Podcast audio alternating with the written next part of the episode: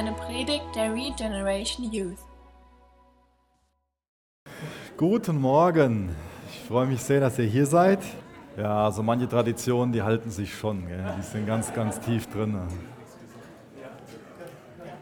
Vielleicht tue ich dem einen oder anderen Mann hier drin Unrecht, aber ich glaube, dass ähm, es oft zu Recht das Vorurteil gibt, dass wir Männer zu stolz sind, nach dem Weg zu fragen. Aber wie toll, dass es mittlerweile die Erfindung des Smartphones gibt und dass wir einfach nur die Adresse, wo wir hinwollen, reinsprechen können oder reintippen. Und das führt uns dann meist sehr zuverlässig zum Ziel. Da spart uns das da schon mal, diese Geschichte. Äh, vielleicht haben sich schon mal, hat sich schon mal der ein oder andere hier die, die Frage gestellt, wie das vor ein paar hundert Jahren funktioniert hat, ähm, dass es den Seemännern obwohl sie kein Google Maps und keine Navis hatten, wie die es damals geschafft haben, irgendwie über den Ozean zu fahren mit ihren Schiffen. Eine Möglichkeit war ja anhand von den Sternen zu navigieren. Das war auch eine sehr, sehr zuverlässige Art zu navigieren. Aber wie das schon mal so ist, es gibt natürlich auch schlechtes Wetter. Und wie war das dann möglich zu navigieren? Dann haben die durch sogenannte Koppelung oder durch Koppelnavigation navigiert. Das heißt, die haben die, die Geschwindigkeit berechnet, ähm, die sie ja, drauf hatten und ähm, dann so den, den Kurs, den eingeschlagenen Kurs genommen und dann damit ihre Position bestimmt. Und ihr könnt euch vorstellen, dass das nicht so die zuverlässigste Art und Weise war, zu navigieren. Aber das war das Einzige, was möglich war. Und durch diese Koppelnavigation gab es mehr tragische Schiffsunglücke als durch alle anderen Ursachen, ähm, die es sonst so gibt, zusammengenommen. Es gibt also auf der einen Seite eine zuverlässige Art und Weise zu navigieren durch diese Sterne und auf der anderen Seite eine sehr gefährliche Art und Weise zu navigieren. Und das will ich uns mal so als Einstieg in die Predigt als Frage stellen, wie wir persönlich durchs Leben navigieren, auf welcher Grundlage wir Entscheidungen treffen, auf welcher Grundlage wir unsere Position bestimmen und auch die Ziele, wo wir hinwollen. Machen wir das auf eine gefährliche Art und Weise oder machen wir das auf eine sehr zuverlässige Art und Weise? So eine gefährliche Art und Weise, so Koppelnavigation, das könnte sein, dass wir auf unsere Wahrnehmung vertrauen, auf unser Bauchgefühl und auf die Meinung von anderen Leuten und auf der Grundlage so, was, was alle anderen so machen, einfach so unsere Entscheidungen treffen, durchs Leben gehen. Aber das Tolle ist, dass es für uns auch was wesentlich zuverlässigeres gibt, nämlich Gottes Wort. Dass Gott von, von diesem Wort sagt, dass es von ihm eingehaucht ist. Deswegen nochmal die Frage, wie navigieren wir durchs Leben? Auf eine gefährliche Art und Weise oder navigieren wir auf Grundlage von Gottes Wort durchs Leben? Ist denn die Bibel Gottes Wort? Verdient sie unser uneingeschränktes Vertrauen? Oder ist sie einfach nur ein altes Buch, was in der Antike aufgeschrieben worden ist von, von ein paar Menschen, die ein paar verrückte Ideen hatten? Oder ist die immer noch maßgebend und verbindlich für unser Leben, für unser Denken, für unser Handeln? Wenn die Bibel die unfehlbare Offenbarung an uns Menschen ist, dann kann man doch den Wert von ihr nie hoch genug einschätzen, oder? Dann können wir endlich erfahren, wo wir herkommen ob es einen Schöpfer gibt, wie dieser Schöpfer ist, warum er uns geschaffen hat, wozu wir geschaffen sind, wie wir leben können. Dann gibt es für diese Fragen befriedigende und zuverlässige Antworten.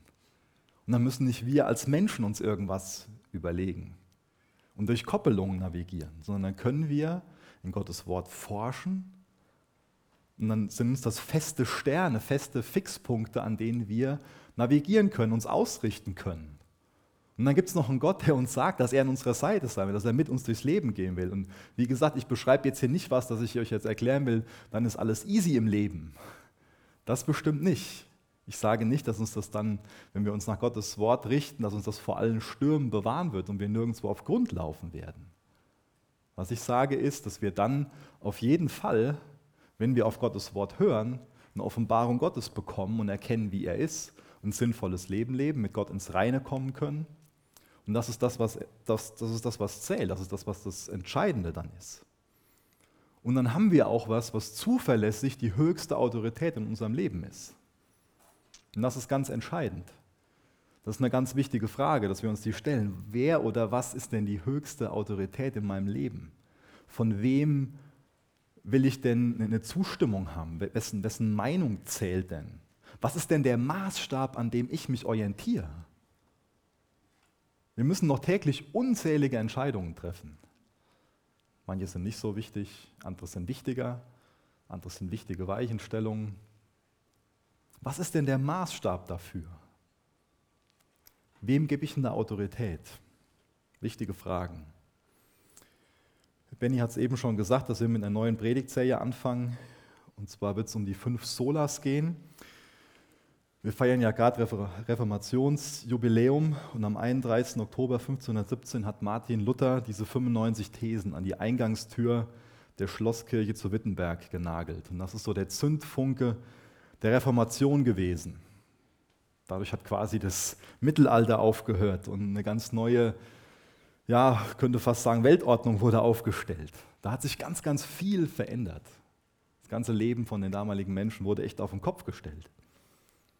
Und das geschah nicht dadurch, dass sich in der Kirche was reformiert hat, in dem Sinne, jetzt streichen wir die Wand mal rot und vorher war sie grün oder jetzt füllen wir ein Schlagzeug ein, sondern das kam durch eine Rückbesinnung auf die Bibel. Das kam dadurch, dass endlich Gottes Wort in deutscher Sprache zugänglich gemacht worden ist und dann auch den Raum bekommen hat, den es verdient, dass auf die Selbstwirksamkeit des Wortes Gottes vertraut worden ist und dass das Evangelium klar gepredigt worden ist, in dem Sinne, dass die Erlösung nicht aus Werken, sondern aus Gnade ist. Und das ist auch der Grund, warum wir uns die Zeit nehmen wollen, jetzt nochmal nach und nach diese einzelnen Solas anzusehen. Nicht um die Reformatoren oder die Reformation zu verherrlichen, sondern um nochmal ganz neu zurückzukommen zum Evangelium. Das sind biblische Wahrheiten, mit denen wir uns beschäftigen. Und da geht es heute los mit dem ersten Sola, dem Sola Scriptura, was aussagt, allein die Schrift ist die höchste Autorität in allen Fragen des Glaubens und der Lebensführung. Na, wenn wir uns zuallererst einen Text ansehen aus 2 Timotheus 3, Vers 14 bis Vers 16, könnt ihr gerne mit aufschlagen. 2 Timotheus 3, Vers 14 bis Vers 17. Ja. Jesus, danke, dass du heute Morgen hier bist. Danke, dass wir dein Wort haben. Hilf du uns tiefer zu verstehen und vor allen Dingen zu glauben, zu erfassen dass es dein lebendiges Wort ist, dass es von dir gegeben ist, dass du in es hineingehaucht hast. Jesus, du hast in uns Menschen hineingehaucht und es ist Leben entstanden und genauso hast du in dieses Wort hineingehaucht und es ist lebendig geworden. Und genauso kann es Leben in uns erzeugen, wenn wir bereit sind zu glauben und gehorsam zu sein. Wirk du durch dein Wort heute Morgen hier in unserer Mitte. Amen. Ich lese Gottes Wort aus 2 Timotheus 3, Vers 14. Du aber bleibe in dem, was du gelernt hast und wovon du überzeugt bist, da du weißt, von wem du gelernt hast und weil du von Kind auf die heiligen Schriften kennst, die Kraft haben, dich weise zu machen zur Rettung durch den Glauben, der in Christus Jesus ist. Alle Schrift ist von Gott eingegeben und nützlich zur Lehre, zur Überführung, zur Zurechtweisung, zur Unterweisung in der Gerechtigkeit, damit der Mensch Gottes richtig sei für jedes gute Werk ausgerüstet. In Vers 16 bekommen wir hier zwei ganz grundlegende Fragen an die Bibel beantwortet. Das erste betrifft den Ursprung, woher kommt die Bibel, woher kommt die Schrift? Und das zweite beschreibt den Zweck, wofür ist sie bestimmt, was hat die Bibel für einen Nutzen. Die beiden Fragen werden wir gleich nach und nach angehen, aber zuallererst ist es ja wichtig, auch zu fragen, auf wen sich da am Anfang von Vers 16 steht das, auf wen sich dieses alle Schrift bezieht. Das ist eine wichtige Frage, ähm, die, grundlegend für das Verständnis von dem, von dem Text ist. Das müssen wir klären. Weil es ja zu dem Zeitpunkt noch nicht so war, dass dann der Timotheus, so wie wir heute, diese 66 Bücher in Form der Bibel in der Hand hatte sondern er ist aufgewachsen und während er aufgewachsen ist, hat er von seiner Großmutter und seiner Mutter, von Lois und Eunike, die Schrift gelehrt bekommen.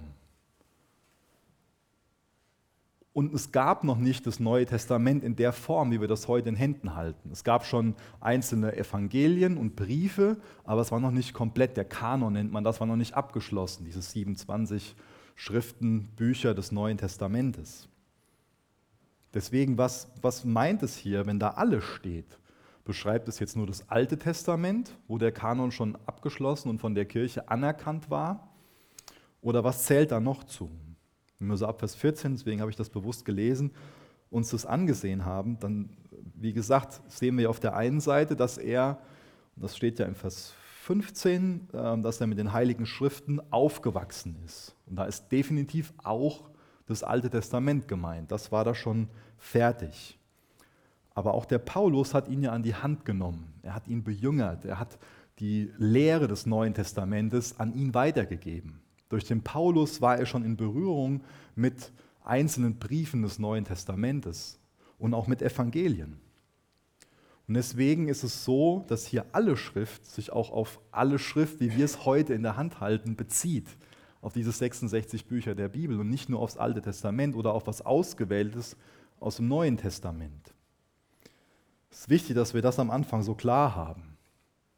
Wenn ihr wollt, könnt ihr euch als Notiz auch aufschreiben 2. Petrus 3, Vers 15 und 16. Auch das ist noch einer von vielen Belegen im Neuen Testament, wo wir sehen, wie die neutestamentlichen Schreiber mit den Schriften umgehen, dass sie das schon als Wort Gottes ansehen. Und ein Grund dafür ist die Wirksamkeit der, der Schrift. Die haben damals schon in den Gemeinden erlebt, ja, das ist Gottes Wort. Das ist wahr, das ist zuverlässig, das ist irrtumslos, aber es ist auch wirksam. Aber da geht es später darum, dieses Wirksamsein. Das waren alles Bestätigungen dafür, dass sie gesagt haben, das ist Wort Gottes. Da ist auch 1. Thessalonicher 2, Vers 13 ein ganz, ganz, wichtiger, ein ganz wichtiger Vers. Da lesen wir davon, wie sie mit den Schriften umgegangen sind, die einzelnen Gemeinden. Und da steht dann, und darum danken auch wir Gott unablässig, dass ihr von uns das Wort der Kunde von Gott empfingt. Entscheidend jetzt, ihr es nicht als Menschenwort aufnahmt, sondern wie es wahrhaftig ist als Gottes Wort, das in euch, den Glaubenden, auch wirkt. Es wurde als Gottes Wort aufgenommen. Deswegen müssen wir 2 Timotheus 3, Vers 16 auf die ganze Schrift beziehen, wie wir es heute in der Hand haben. Und nicht nur auf was Ausgewähltes davon. Und wie gesagt, ein Grund ist, auch dieses kleine Wörtchen, was wir da ganz am Ende gelesen haben, auch wirkt. Wegen ihrer Wirkung wurden die neutestamentlichen Schriften als Gottes Wort angesehen. Und warum hat Gottes Wort diese, oder warum haben die Schriften diese Wirkung? Genau aus dem Grund, nämlich, dass es Gottes Wort ist, dass es Gott gegeben ist, dass er in sie gehaucht hat. Wir haben jetzt hier, ähm, ich aus der Elberfelder gelesen, dieses Wort eingegeben stehen. Man kann auch eingehaucht übersetzen.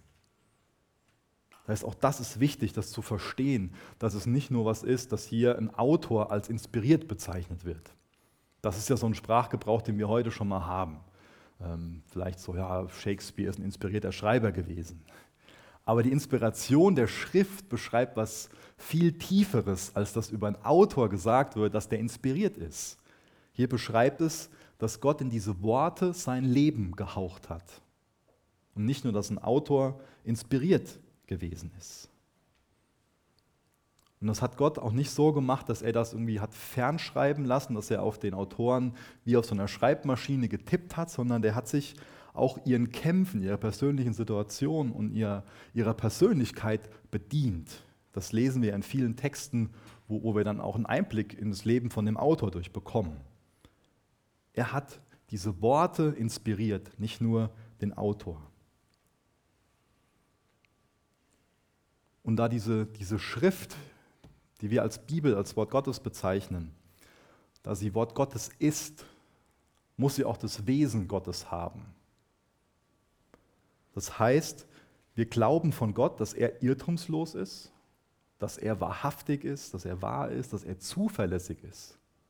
Und weil Gott irrtumslos ist und wahr ist und zuverlässig ist, ist auch sein Wort irrtumslos, wahr und zuverlässig. Wie kostbar, dass wir sowas haben, dieses als, als Richtschnur, als Wegweiser, als Offenbarung. Was könnten wir denn ohne Gottes Wort über Gott wissen? darüber wissen, wie wir gerettet werden können. Doch nur ganz, ganz, ganz, ganz wenig. Also der Ursprung ist klar, es ist Gottes Wort. Und zu was ist es Nütze? Zu was ist es nützlich? Was ist der Zweck davon? Für was ist es bestimmt? Und da haben wir schon in Vers 15 gelesen, dass es nützlich ist, dich weise zu machen zur Rettung durch den Glauben. Das heißt, Gott will, dass wir wissen, wer er ist, dass wir wissen, wie wir gerettet werden können. Und deswegen hat er sich uns geoffenbart in seinem Wort. Es ist nicht so, dass die Bibel uns erlöst, aber die Bibel offenbart denjenigen, der unser Erlöser sein will, Jesus Christus. Wir werden nicht gerettet, indem wir der Bibel vertrauen. Den Anschein will ich heute Morgen nicht erwecken. Aber wir werden gerettet, indem wir Jesus vertrauen. Vielleicht kennen viele von euch so, so, so einen Jenga-Turm. Das ist dieses Ding mit so drei Holzklötzchen immer wieder aufeinander gestapelt. Und das ist vielleicht ein Bild, was wir gebrauchen können, um so die, die, die Rolle zu beschreiben der, der Bibel in Bezug auf die Offenbarung und zur Erlösung. Wenn dann so ein riesiger Holzklötzchenturm da steht und da ist unten nur ein Stein drunter, und wir ziehen den Stein raus, was bleibt dann noch von diesem Turm stehen? Gar nichts, dann fällt alles in sich zusammen. Das heißt, wenn wir daran rütteln, dass die Bibel irrtumslos ist, dann können wir nichts mehr Zuverlässiges über unsere Erlösung wissen. Und das ist der höchste Zweck der Bibel, dass sie uns weise macht zur Rettung, dass sie uns Christus offenbart. Das heißt so, dass der übergeordnete Zweck der Bibel nicht ist, dass wir irgendwelche Fakten über Mondgestein offenbart bekommen, sondern dass wir Tatsachen über die Erlösung, die keine Weltraumforschung entdecken kann, offenbart. Das kann nur Gott offenbaren in Bezug auf Erlösung. Und das hat er gemacht. Was für ein Geschenk. Das heißt, die Bibel ist auch dazu da, um uns nach und nach Gottes Heilsplan zu offenbaren. Auf den ersten Seiten lesen wir davon, warum wir Menschen geschaffen worden sind, dass wir einen Schöpfer haben, dass wir in Gottes Ebenbild geschaffen sind. Dann lesen wir davon, dass wir in Sünde gefallen sind in 1. Mose 3. Und dann sehen wir bis fast zur letzten Seite der Bibel, dass es Gottes Wunsch ist, uns zu erretten, dass er nach und nach seinen Erlösungsplan entwickelt über einzelne Bündnisse. Was die Bibel macht, ist, dass sie von Anfang bis Ende uns Christus offenbart, den Erlöser. Das ist der rote Faden, Jesus, der sich von vorne bis hinten durch die Bibel hindurchzieht. Das heißt, wir bekommen im Alten Testament ganz, ganz viele Hinweise auf das Wesen von Christus, auf seinen Charakter, ganz viele Typologien, ganz viele Vorschatten. Er wird ganz oft angedeutet. Und dann sehen wir im Neuen Testament, in den Evangelien, dass er auf die Erde gekommen ist, dass Gott seinen Heilsplan umgesetzt hat. Wir sehen, wie er gelebt hat. Und dann sehen wir auch, wie er am Kreuz gestorben ist, wie er auferweckt wurde am dritten Tag und dann wieder auferstanden ist aus den, aus den Toten in den Himmel aufgefahren ist, dass er dann an Pfingsten seinen Heiligen Geist gesendet hat. Dann sehen wir, wie er die Gemeinde gebaut hat, wie sich die Gemeinde ausgebreitet hat in der Apostelgeschichte. Dann von Jerusalem bis nach Rom.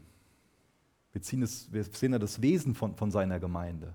Dann sehen wir die, in den Briefen nochmal, wie da ja auch Gottes, wie, wie da Jesu Göttlichkeit und seine Herrlichkeit betont wird und dann auch unser Leben angewandt wird. Da bekommen wir nochmal beschrieben, wie wir leben können. Aber immer auch nur wegen Christus. Heißt, überall geht es um Christus. Er wird uns als Erlöser offenbart. Und um ihn geht es dann auch schlussendlich in der Offenbarung, wo wir beschrieben bekommen, wo wir diesen Blick in den Himmel bekommen und sehen, dass er jetzt zur Rechten des Vaters sitzt und regiert, dass alles in seiner Hand ist. Und wo wir auch sehen, dass er wiederkommen wird, um seine Errettung und um sein Gericht zu vollenden und um das dann wieder herzustellen, was verloren wurde in 1. Mose 3. Immer wieder geht es in Gottes Wort um Christus. Das ist das eine, wozu Gottes Wort nützlich ist, dich weise zu machen zur Rettung durch den Glauben. Die, die Schrift will uns Christus offenbaren, will uns dabei helfen zu erkennen, wie wir sind und wie er ist und dass wir ihn als Erretter annehmen im Glauben. Dann lesen wir als nächstes, dass das Wort nützlich ist zur Überführung. Das heißt, wenn wir die Bibel lesen, dann wird uns klar, dass wir Vergebung brauchen. Ist uns hoffentlich allen schon so gegangen, dass wir konfrontiert worden sind mit uns selbst, dass uns die Schrift so einen Spiegel vorhält, dass sie uns klar aufzeigt, wir müssen von neuem geboren werden, dass wir es dann nötig haben, aus der Umkehr zu leben. Das heißt, auf der einen Seite ist die Schrift ein Spiegel, der uns aufzeigt, wie schmutzig wir in Gottes Augen sind, aber auch wie rein er uns waschen will. Und der nächste Nutzen ist dann zur Zurechtweisung. Die Schrift ist nützlich zur Zurechtweisung. Das ist auch so wichtig, dass wir uns korrigieren lassen. Bist du jemand, der schnell darin ist, sich korrigieren zu lassen? Der es zulässt, dass Gottes Wort diesem Nutzen nachkommt? Dass wir gezeigt bekommen, wo wir stehen? Dass uns Jesus zeigen will, da will er uns hinbringen. Wenn wir von uns meinen, dass wir ohne Sünde sind, dann betrügen wir uns selbst. Das heißt, Zurechtweisung ist was Biblisches und das ist was, was wir absolut nötig haben, damit wir im Glauben wachsen können. Aber wird ja heute oft als eine Unart angesehen, so Zurechtweisung, oder? Wird so dann ganz oft betont, wie lieb wir einander haben müssen. Da wird dann mit Liebe, wird Liebe so definiert, dass es bedeutet, den anderen lieb zu haben. Das muss dann bedeuten, dass wir immer den anderen respektieren, alles, was er macht, und darüber hinaus noch unsere Zustimmung geben. Aber das ist doch keine Definition von Liebe, das ist doch dann komplett verdreht, dieser Liebesbegriff. Zurechtweisung ist was, was ganz liebevoll sein kann. Natürlich können wir in der falschen Art und Weise zurechtweisen, ganz klar. Aber Zurechtweisung kann und ist ein Ausdruck von Liebe, was mir der andere wichtig ist. Lässt du es zu, dass dich jemand auf der Grundlage der Schrift zurechtweist? Oder noch persönlicher, lässt du es zu, bist du persönlich in Gottes Wort, dass du durch Gottes Wort zurechtgewiesen wirst?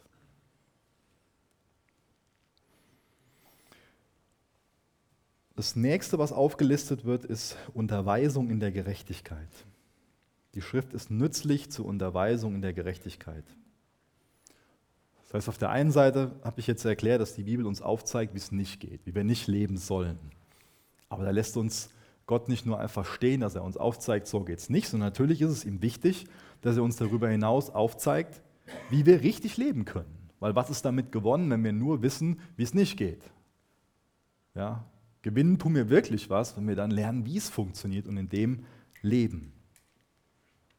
Nützlich zur Unterweisung in der Gerechtigkeit. Und dann lesen wir in Vers 17, wird, das, wird der Gedanke noch ein bisschen ausgebaut. Das Wort ist nützlich und rüstet uns zum Dienst aus. Ich weiß jetzt nicht, was, was deine Erwartung daran ist, was du jetzt gedacht hast, ja, nützlich zu dem und dem und dem. Ich habe jetzt ähm, mich mal ein bisschen selbst hinterfragt und gefragt, was war denn meine Erwartung? Ja, ich meine, ich, das ist dieses Wort Erleuchtung ist ein bisschen komisch, aber man würde ja wahrscheinlich eher erwarten, dass die Schrift uns dann irgendwie zur vollen Erkenntnis führt. Aber das finde ich krass, dass wir auch hier wieder sehen, was der Nutzen der Schrift ist. Es geht nicht darum, dass wir nur irgendwelche Dinge im Kopf haben. Es geht nicht darum, dass wir dann, ja, dass, dass unser Kopfwissen nur angereichert ist, sondern schlussendlich ist der Zweck der Schrift, dass sie uns zum Dienst ausrüstet, zur Unterweisung in der Gerechtigkeit. Wir erfahren als erstes, was es bedeutet, gerecht zu leben. Und dann darüber hinaus rüstet sie uns zu zum Dienst. Das heißt, dann geht es doch wieder um gute Werke. Wir werden nicht gerettet durch gute Werke, aber gute Werke sind eine Konsequenz aus unserer Errettung. Und daraus, dass wir in Gottes Wort sind. Das ist das Ziel, dass wir verändert leben. Schlussendlich zielt Jesus doch wieder auf unser Verhalten ab. Deswegen ist das auch eine Sache, wo ich heute Morgen wirklich deutlich vorwarnen will und wo uns auch die Schrift immer wieder vorwarnt. Wenn die Schrift nicht in unser Herz rutscht und dann in Form von Gerechtigkeit, bildlich zu sprechen, aus unseren Händen fließt, müssen wir gewarnt sein. Dann befinden wir uns in so einem Brutkasten, wo Pharisäer rauskommen. Das ist eine Tatsache. Immer wieder wird davor im Wort Gottes gewarnt. Und es ist auch ein Prinzip, dass wir im Dunkeln bleiben, wenn wir dem Licht nicht folgen, was wir haben. So, das heißt, wenn mich jetzt das Wort Gottes auf was aufmerksam macht und ich dann nicht bereit bin, dem Licht zu folgen, also dem gehorsam zu sein, dann werde ich nicht weiter groß was erkennen können. Dann bleibe ich im Dunkeln. Und dann werden mich die Dinge, die ich weiß, wenn ich sie nicht in die Tat umsetze, immer gesetzlicher und heuchlerischer machen, von mir selbst überzeugt. Und ich werde meinen, etwas zu sein, was ich nicht bin. Das ist eine Gefahr. Das heißt, die Schrift ist nicht dazu gegeben, um reines Kopfwissen anzusammeln, sondern es geht schlussendlich auch um unser Verhalten. Das heißt, der Nutzen der Schrift bezieht sich schon, wie ich erklärt habe, auf unser Bekenntnis. Also auf das, was wir lehrmäßig für richtig halten. Aber der Nutzen der Schrift bezieht sich auch auf unser Verhalten. Deswegen, wenn wir in, in unserem Bekenntnis, also lehrmäßig wachsen wollen, oder wenn wir wollen, dass unser Verhalten biblischer wird, mehr zu Gottes Ehre, was sollten wir dann machen? Dann sollten wir zur Schrift gehen, dann sollten wir in Gottes Wort hineintauchen. Das heißt, wenn das unser Ziel ist, eine biblische Theologie zu haben, ein richtiges Denken über Gott und ein Verhalten zu haben, was Gott ehrt, dann ist die Schrift dazu Nütze. Deswegen haben wir die Bibel, deswegen hat Gott die Bibel geoffenbart. Nicht damit wir die irgendwie spazieren tragen oder damit die im Regal verstaubt, sondern damit wir eine offene Bibel haben.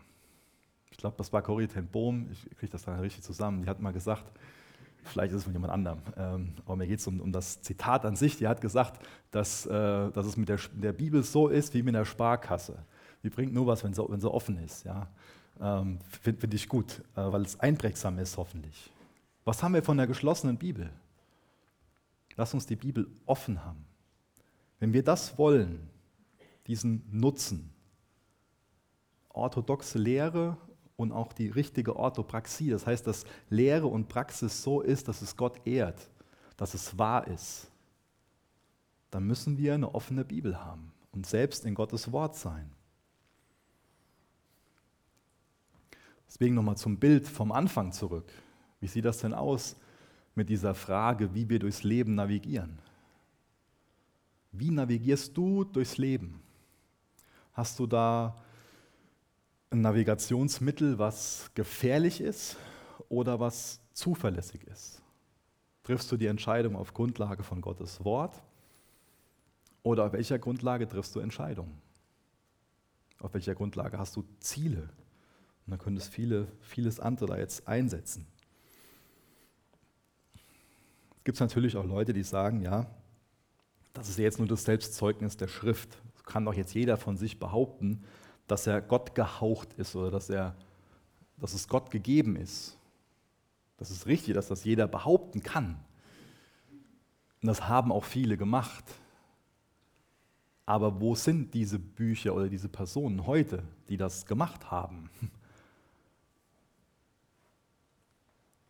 Es gibt auch ganz, ganz viele Indizien, die das untermauern, was ich gerade erklärt habe, dieses Selbstzeugnis der Schrift, dass sie Gott gegeben ist gibt es ganz, ganz viele Indizien. Und ich habe mich schon irgendwie darauf gefreut, die dann nochmal alle auszuführen. Gibt es zum einen dann so die Einzigartigkeit in der Entstehung, dann die Einzigartigkeit in ihrer Einheit, ihrer Aktualität, ihrer Verbreitung, ihrer Überlieferung, ihrer Prophetien, ihrer Ehrlichkeit.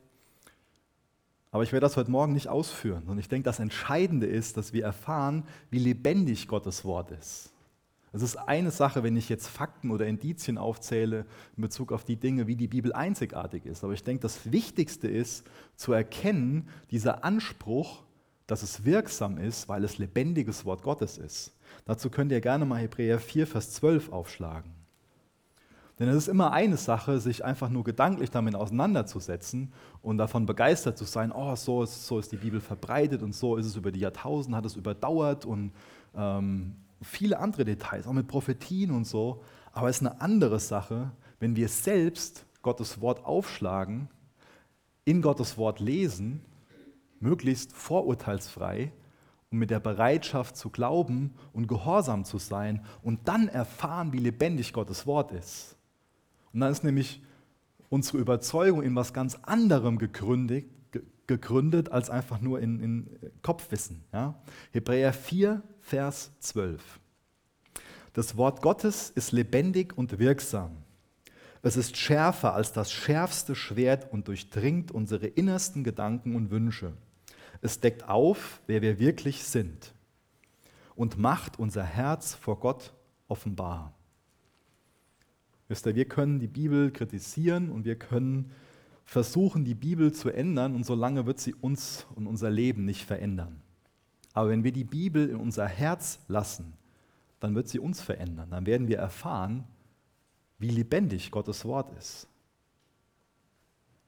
Gott hat am Anfang geschaffen und in den Menschen Leben eingehaucht. Dadurch ist eine lebendige Seele geworden. Und wenn wir bereit sind, Gottes Wort zu glauben, dann werden wir erfahren, wie Gottes Wort lebendig wird in unserem Herzen und wie es dann für Leben in uns sorgt, wie es uns ins Leben führt, indem Gottes Wort uns den, der Leben ist, offenbart und eine Beziehung mit dem, der Leben ist, bringt, nämlich mit Jesus Christus. Er ist das Leben. Deswegen lesen wir täglich Gottes Wort mit der Bereitschaft, uns davon ändern zu lassen und gehorsam zu sein. Dann werden wir sehen, dass nach und nach Leben entsteht. Ich weiß nicht, wie es bei dir ist. Bei mir ist es nicht so, dass ich jeden Morgen komplett vom Hocker gerissen werde, wenn ich Bibel lese. Aber ich merke das, wenn ich das nicht mache. Zuallererst merke ich das, dann merkt das meine Frau, kann sie bestimmt auch laut Amen sagen. Genauso wirst du das merken, wenn wir es nicht machen oder wenn wir es machen. Zumindest über eine gewisse Dauer. Das sorgt für geistliches Leben. Jesus sagt ja auch von uns, dass wir nicht vom Brot allein leben, sondern wir brauchen sein Wort. Ohne das, was ist dann für ein geistliches Leben da? Das geht zugrunde. Wir können Bilder von, von Menschen sehen, die unterernährt sind und großes Mitleid empfinden aber sollten uns die Frage stellen, wie sieht es denn mit uns geistlich aus? Haben wir da vielleicht eine gewisse Ähnlichkeit mit ihnen? Oder inwieweit ernähren wir uns mit Gottes Wort?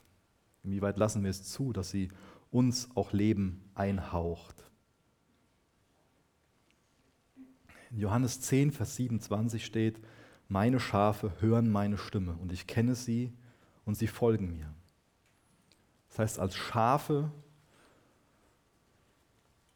hören wir die Stimme und vertrauen wir der Stimme Gottes? Vertraust du der Stimme Gottes? Bist du bereit, die Stimme Gottes zu hören, in dem Sinn, dass du Gottes Wort aufschlägst und in Gottes Wort bist? Das, was ich hier versuche nach und nach darzulegen, so diese, diese Lehre davon, von dieser Selbstwirksamkeit von Gottes Wort, dass es lebendig ist und dass es irrtumslos ist, das, das sind Lehren, die schon von Anfang an ganz, ganz hart umkämpft gewesen sind. Auf der einen Seite kann das sicherer Grund von unserem Glauben sein, aber das ist was, was der Teufel beständig angreift. Das heißt, es ist ständig so, dass er die Schrift als überholt und als unzuverlässig darstellen will. Und auch wenn wir uns den Gesamtzusammenhang ansehen von 2 Timotheus 3, da werden wir in den ersten Versen lesen, dass es genau da um dieses Thema geht, was ich gerade angesprochen habe, nämlich um Verführung und danach geht es um Verfolgung. Das ist der Kontext davon. Und dann haben wir ja eben gelesen im Vers 14 dieses Du aber. Das sind ganz viele gewesen in der Gemeinde, die aufgestanden sind als falsche Lehrer, die verführen wollten. Und dann bekommt der Timotheus gesagt, du aber.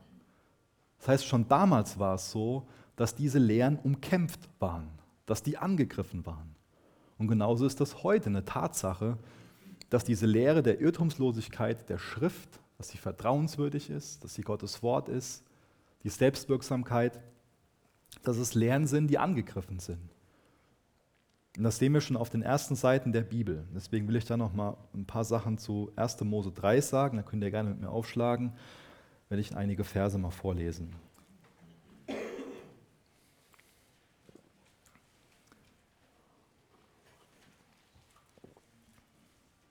Das sind ganz entscheidende Lehren für uns.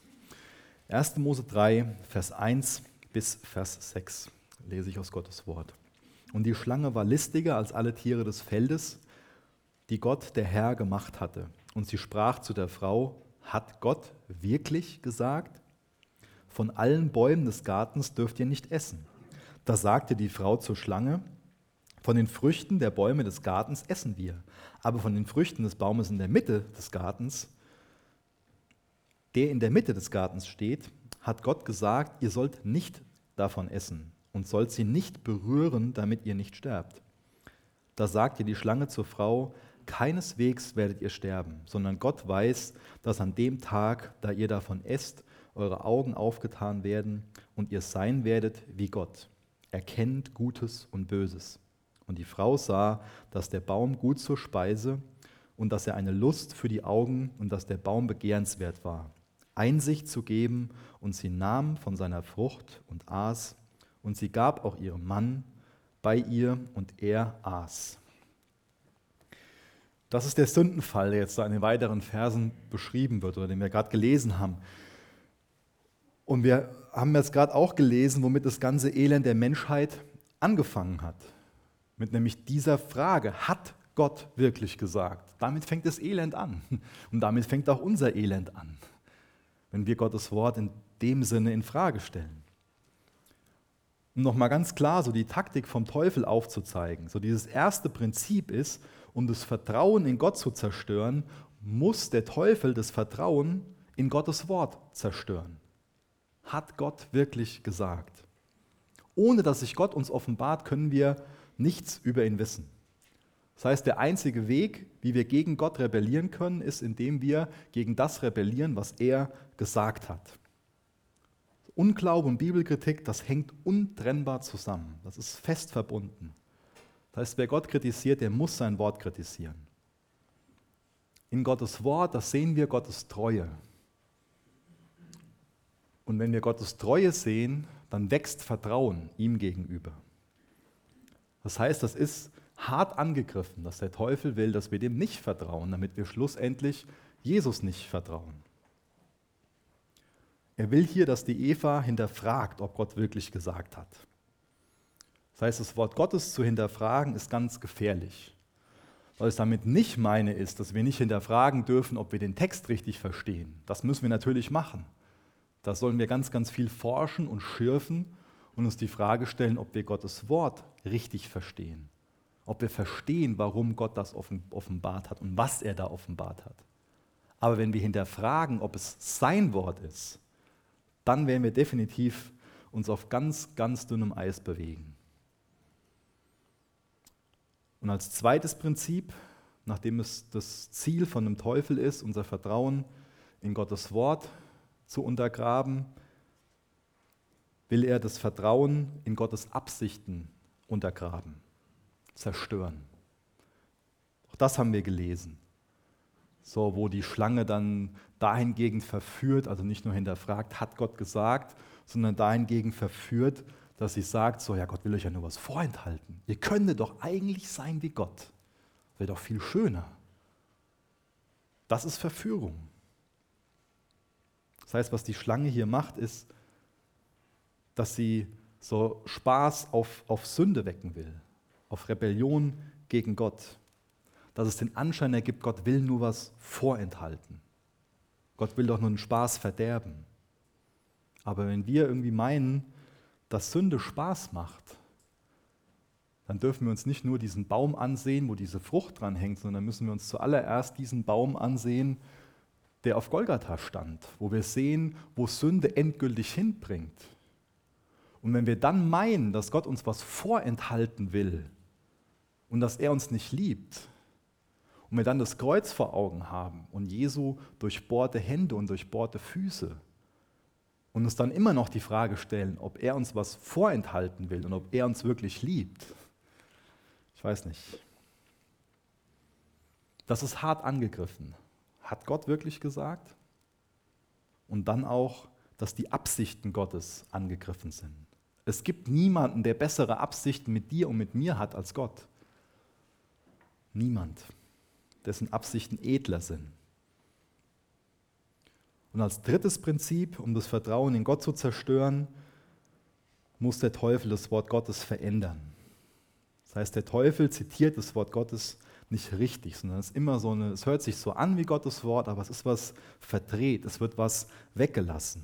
Dann wird dann hier gesagt, hat Gott wirklich gesagt, dass ihr keine Früchte von den Bäumen des Gartens essen dürft. Also er gibt hier vor, Gott zu zitieren, aber es ist immer was Verdrehtes daran. Und dann finde ich es das interessant, dass das jetzt hier nicht nur dieses Prinzip auf den Teufel zutrifft, sondern dass selbst die Eva in der Art und Weise mit dem Wort Gottes umgeht. Ich weiß nicht, wer das beim Lesen bemerkt hat, aber die haben ja grundlegend nicht gesagt bekommen, dass sie die Frucht nicht anfassen sollen. Aber das ist das, was die Eva dann nachher aussagt, dass Gott das angeblich gesagt hat. Das heißt, was wir hier stehen, ist die Geburtsstunde der Gesetzlichkeit. Sie fügt was hinzu. Das ist ein Schutzparameter. Die Eva meint, ah, wenn ich mir noch eine, noch eine zusätzliche Regel hier aufstelle, dann schützt mich das davor, dass ich Gottes Wort, äh, dass ich dann, dann nicht diese Sünde begehe und von dieser Frucht esse. Aber wenn wir auch was dem Wort Gottes hinzufügen, und ich denke, uns ist hoffentlich allen bewusst, wie wichtig es ist, nichts hinwegzunehmen, aber uns muss es genauso bewusst sein, dass wir nichts hinzufügen, weil hier sehen wir dann die Konsequenzen daraus, zu was das sorgt, wenn wir dem Wort Gottes was zufügen. Das ist genauso schlimm, wie was hinwegzunehmen. Auch etwas hinzuzufügen, sorgt dann im Grunde genommen dafür, dass wir gefangen sind in unseren Sünden. Für Bitterkeit, Abfall vom Glauben. Das ist dann die Geschichte von Eva. Da mag die Absicht eine edle sein, aber die Frucht davon wird was Schlimmes sein. Die Regeln, die befreien uns nicht. Gottes Wort ist das, was uns auf den, der uns auf den hinweist, der unsere Freiheit ist, Christus. Und dann lesen wir nachher, dass die Konsequenz davon ist, dass der Mensch Gottes Wort nicht vertraut hat, dass er dann von Gott getrennt ist. Das heißt, Gottes Absicht war es, dass wir Menschen in seiner Gegenwart leben. Aber der Mensch entschied sich dagegen. Und wer geht jetzt auf wen zu? 1. Mose 3, Vers 9 steht dann, Gott der Herr rief nach Adam, wo bist du? Das ist eine ganz entscheidende Frage. Und das ist nochmal eine Bestätigung dafür, was Gott für Absichten hat. Gottes Absicht ist jetzt, wie wir es in der ganzen Bibel von vorne bis hinten dann lesen, dem Mensch hinterherzugehen, dir hinterherzugehen und dich zu fragen, Punkt, Punkt, Punkt, setz bitte deinen Namen ein, wo bist du? Das ist eine Frage, die Gott uns heute Morgen stellt. Setz deinen Namen ein, wo bist du? Wo bist du? Wo bist du? Versuchen wir genauso wie Adam und Eva dann unsere Sünde zu bedecken, durch, durch diese Lendenschurze, die sie da geflochten haben aus, aus diesen Blättern. Wo, wo stehen wir heute Morgen? In seiner Liebe und in seiner Barmherzigkeit hat Gott nach seinen gefallenen Geschöpfen gesucht. Auch hier ergreift Gott wieder die Initiative, hat wieder die Absicht zu retten, was verloren ist.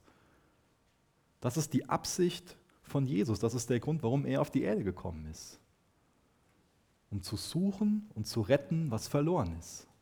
Hast du dich schon retten lassen? Ist Jesus dein persönlicher Herr und Erlöser?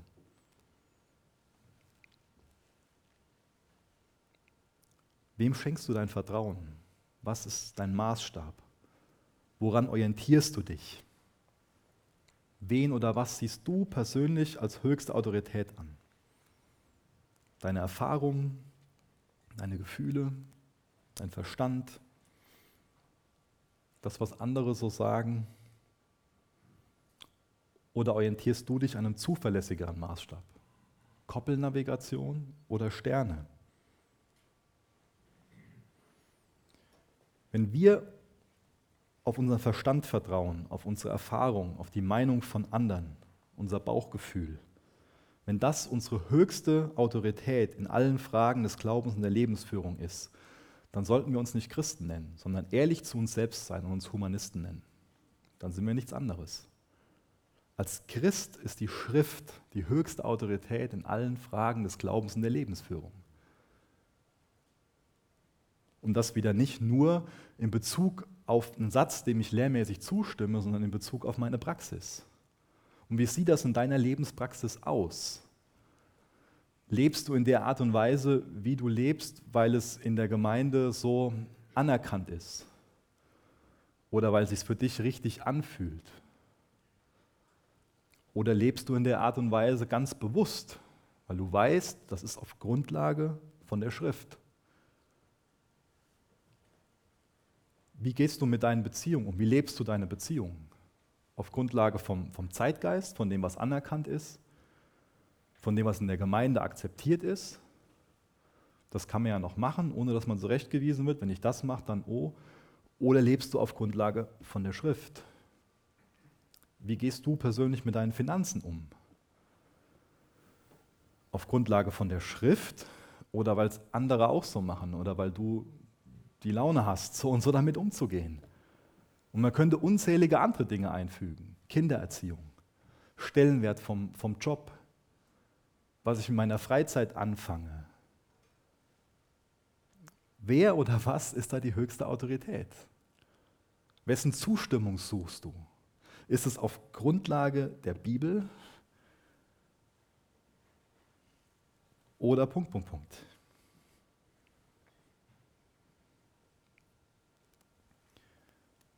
Und wenn wir das wollen, dass wir auf Grundlage von der Bibel handeln, dann ist es so wichtig, selbst in Gottes Wort zu sein. Und auch da wird es dann wieder Sachen geben, die sich im ersten Moment spannender anfühlen. Wenn wir ja so handeln wollen, dann muss das Wort Gottes einen ganz hohen Stellenwert in unserem Leben haben. Und dann ist es für uns doch selbstverständlich, dass wir täglich in Gottes Wort sind. Dass wir natürlich im Gottesdienst sind, eine Kleingruppe haben, uns, uns da mit Gottes Wort beschäftigen, dass wir da uns mit anderen drüber austauschen, dass wir so geistliche Gemeinschaft haben. Aber da gibt es natürlich viele andere Dinge, die damit konkurrieren. Was ist denn für uns morgens selbstverständlich? So der Griff zum Smartphone oder der Griff zur Bibel? Was hat denn wirklich Nutzen für uns? Meine ich jetzt nach der Arbeit, ah, ich komme nach Hause und ich brauche erstmal Zeit für mich und ich muss erstmal eine Serie und das und jenes und ich brauche mal was, was, ja, was mir so gut tut. Ich muss mich mal ein bisschen ablenken. Oder ist es auch ganz natürlich, dass da Gottes Wort den Stellenwert hat, dass ich weiß, das ist lebendig, das ist das, wo ich Hoffnung durchbekomme, wo ich Wegweisung durchbekomme. Und das ist das, was mich dann auferbaut. Glaube, wir meinen viel zu oft, dass uns das irgendwie was, was, was bringt, wenn, wenn wir uns dann durch, durch kurzweilige Sachen ablenken, durch irgendwelche Mediengeschichten oder durch irgendein Hobby. Aber was hat denn schlussendlich wirklich einen großen Nutzen? Welchen, welchen Nutzen haben deine Hobbys oder hat dein Fernsehkonsum, die Art und Weise, wie du im Internet umgehst? Welchen Nutzen hat das und welchen Nutzen hat die Schrift? Welchen Stellenwert hat das eine, welchen Stellenwert hat die Schrift? Wir brauchen Zeit mit unserem Schöpfer, wir brauchen geistliche Gemeinschaft. Das hat so einen Nutzen, das ist so ein Geschenk und ich wünsche mir, dass wir das als Gemeinde so sehen. Dass es was ist, wo wir uns gegenseitig drin unterstützen und hinwachsen. Dass die Bibel für uns wirklich den Stellenwert hat, den sie haben sollte. Denn das sorgt für Leben, das sorgt für lebendiges Christsein dann wären wir nicht so da irgendwie dahin dümpeln, sondern da ist da wirklich Feuer in unserem Herzen. Weil wir wissen, für was es sich zu leben lohnt, weil wir wissen, wie wir so leben können, weil wir dann Ziele haben, für die es sich zu brennen lohnt.